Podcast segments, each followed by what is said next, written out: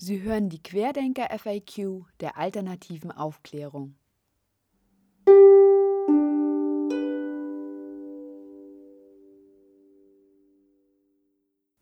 Folge 2 Sozialreformer oder die Frage, was macht die Welt zu einem besseren Ort? Die Querdenker werden derzeit von vielen Menschen hauptsächlich mit rechts in Verbindung gebracht.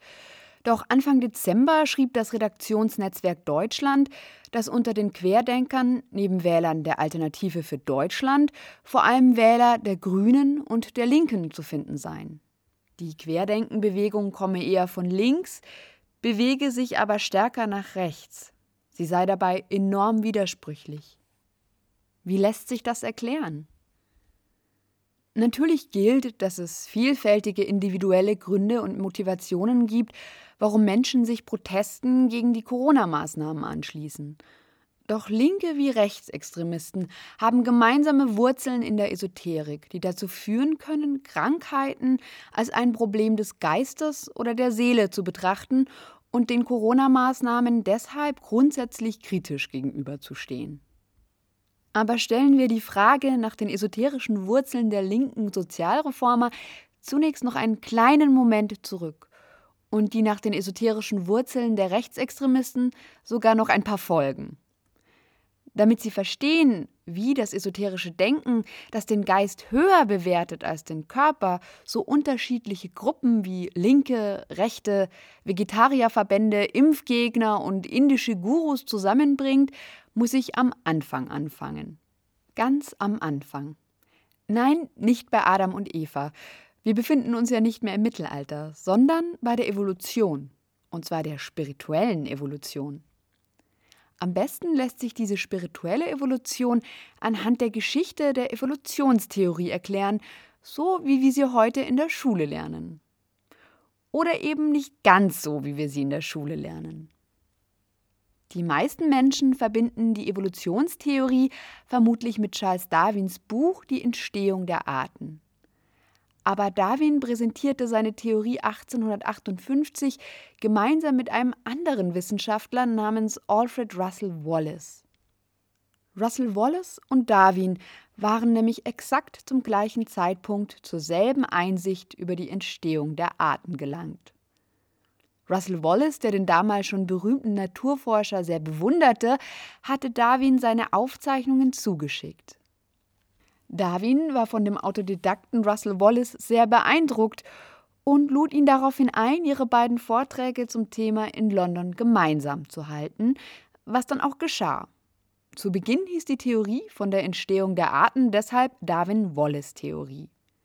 Wie kam es dann aber dazu, dass Wallace fast völlig in Vergessenheit geraten ist, während Darwin sich zum Sinnbild eines wissenschaftlichen Weltbildes gemausert hat? Zwei Gründe gibt es dafür. Erstens hatte Russell Wallace weniger Prestige, denn im Gegensatz zu Darwin entstammte er nicht der Oberschicht, sondern einer verarmten Beamtenfamilie. Und zweitens maß Russell Wallace dem Geist eine größere Bedeutung bei als Darwin. Er war Spiritist. Das heißt, er glaubte nicht nur an die Kraft des Geistes, sondern auch an Geister und das Übersinnliche. War Russell Wallace also ein abergläubischer Spinner, der im Gegensatz zu Darwin mit mehr Glück als Verstand die gleiche Theorie formuliert hatte? Absolut nicht. Russell Wallace war ein moderner Mensch und ein moderner Denker. Vermutlich moderner als Darwin selbst. Russell Wallace war Sozialist, er setzte sich für das Wahlrecht der Frauen ein, er war ein engagierter Antirassist und er machte sich bereits im Jahr 1907 Gedanken darüber, ob der Planet Mars nach den wissenschaftlichen Erkenntnissen der Zeit bewohnbar sein könnte. Nebenbei nahm er aber auch an Geisterbeschwörungen teil. Sein wissenschaftlich geprägtes Weltbild stand dem in keiner Weise entgegen. Allerdings unterschieden sich Darwins und Russell Wallace Evolutionstheorie in zwei Punkten. Zum einen lehnte Alfred Russel Wallace im Gegensatz zu Charles Darwin das Prinzip des Survival of the Fittest, also das Überleben des Stärkeren als Haupttriebfeder der Evolution ab.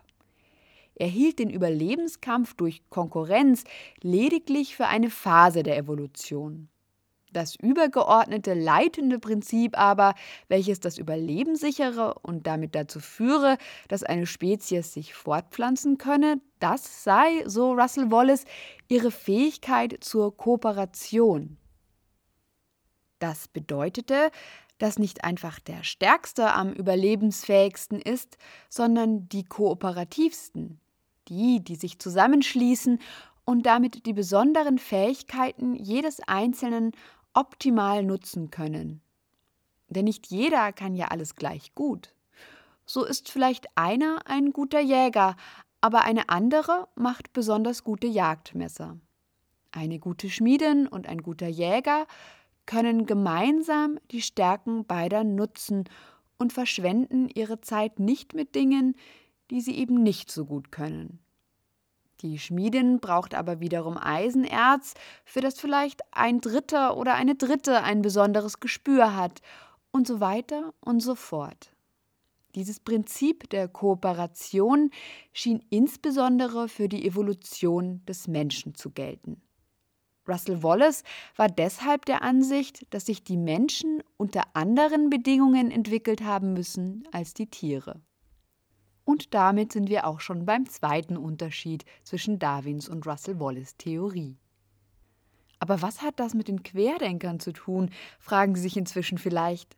Haben Sie noch etwas Geduld. Zunächst hat Russell Wallace vor allem etwas mit der Esoterik zu tun, und zwar genau wegen seiner grundsätzlichen Unterscheidung zwischen Menschen und Tieren. Um zu erklären, wie Russell Wallace zu der Überzeugung kam, dass Menschen sich grundsätzlich von den Tieren unterscheiden, muss ich allerdings nochmal ein wenig ausholen. Russell Wallace stammte aus armen Verhältnissen. Deshalb waren seine Forschungsreisen im Indischen Ozean eher mit dem heutigen Backpacking vergleichbar.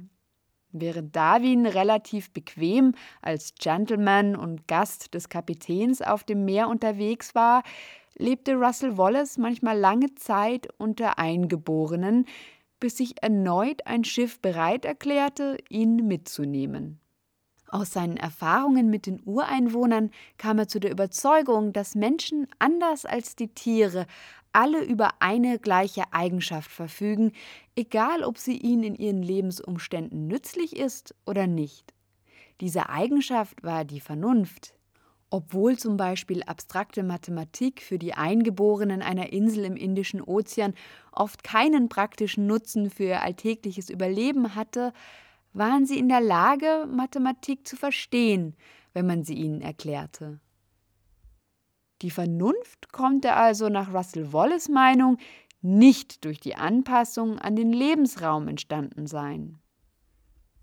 Er schloss daraus, dass es ein leitendes Prinzip geben müsse, nach dem sich die Menschheit entwickelt habe. Etwa wie bei der Viehzucht, bei der ja bestimmte Eigenschaften in den Tieren gefördert werden, auch wenn diese für sie selbst erstmal nicht nützlich sind.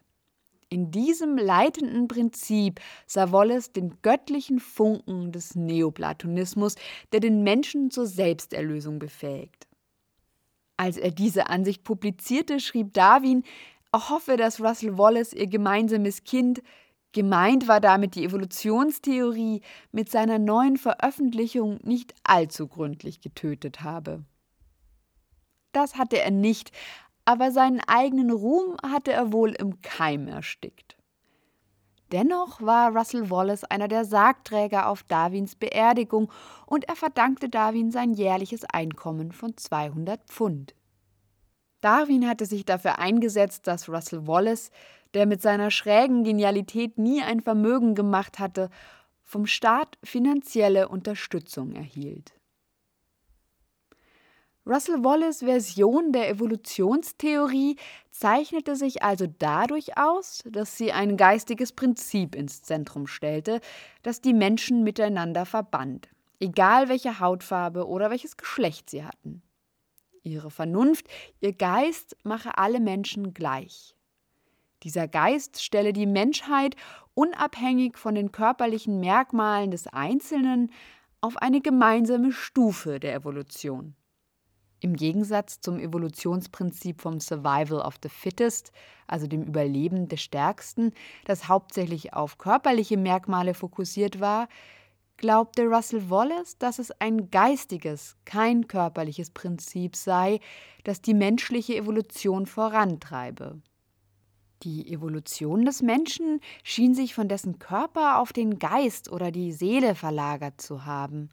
Denn Kooperation hat eben nichts mit körperlicher, sondern etwas mit geistiger Stärke zu tun. Aus diesem Gedanken entstand die Vorstellung von einer spirituellen Evolution, die nicht den Körper, sondern den Geist und die seelische Entwicklung des Menschen betrifft. Den göttlichen Funken in ihm, wie es in der neoplatonischen Tradition heißt. Die Vorstellung von der spirituellen Evolution war schließlich, die die Esoterik mit dem Sozialismus verband. Sie war ein starker Motor für die Sozialreformer des 19. Jahrhunderts. Menschen, die an die Existenz dieses göttlichen Funken glaubten, engagierten sich häufig auch für die Rechte der Armen, der Frauen, der Kolonialisierten, der Versklavten. Der Geist, also die menschliche Seele, so sagten sie, besäße weder Nationalität noch Geschlecht noch Hautfarbe. Geist zähle mehr als der Körper. Mind over Matter, wie es als Schlagwort im Englischen heißt. Allerdings war die Position dieser esoterisch argumentierenden Sozialreformer ein wenig paradox, denn einerseits sahen sie im Fortschritt der Wissenschaft den Beleg für die spirituelle Evolution des Menschen, Andererseits aber standen sie vielen Entwicklungen der Moderne durchaus kritisch gegenüber, und zwar ebenfalls mit dem Verweis darauf, dass der Mensch ein geistiges Wesen sei.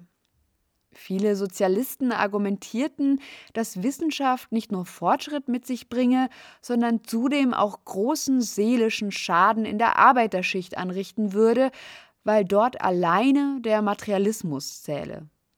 Unter Materialismus verstand man dabei nicht nur Geldgier, sondern eine Einstellung, bei der der Geist, die Seele des Menschen vernachlässigt werde. Durch die Industrialisierung würden Menschen wie Maschinen betrachtet, die ihre Arbeit zu verrichten hätten.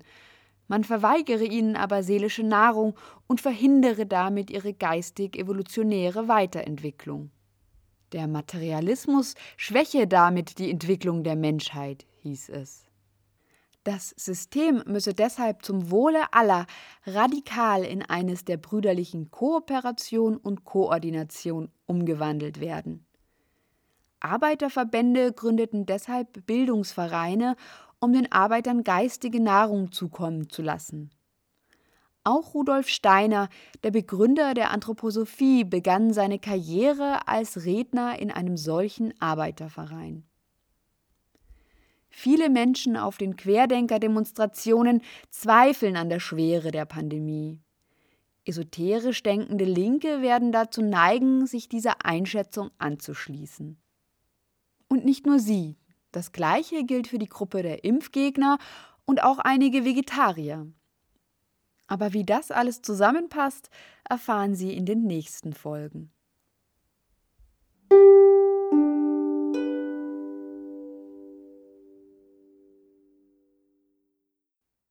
Diesen Podcast gibt es auch zum Nachlesen auf www.alternative-aufklärung.org.